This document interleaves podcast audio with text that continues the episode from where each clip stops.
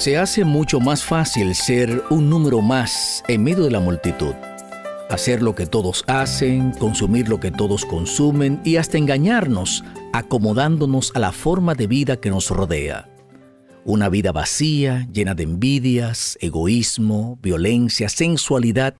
Una vida opuesta a la voluntad de Dios. Sin embargo, el apóstol Pablo nos invita a ser y vivir de manera diferente.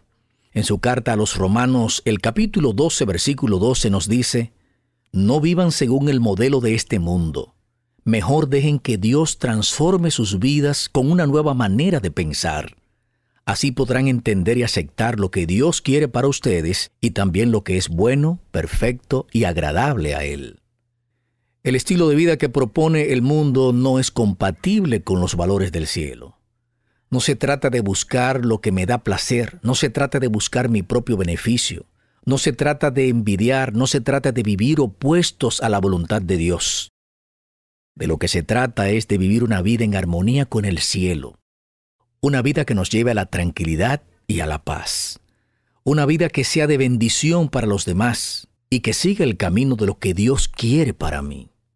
Y esa transformación comienza por nuestra forma de pensar en cómo interpretamos la vida, cómo queremos vivirla. Y la única manera de pensar correctamente es dejar que Dios dirija nuestros pensamientos.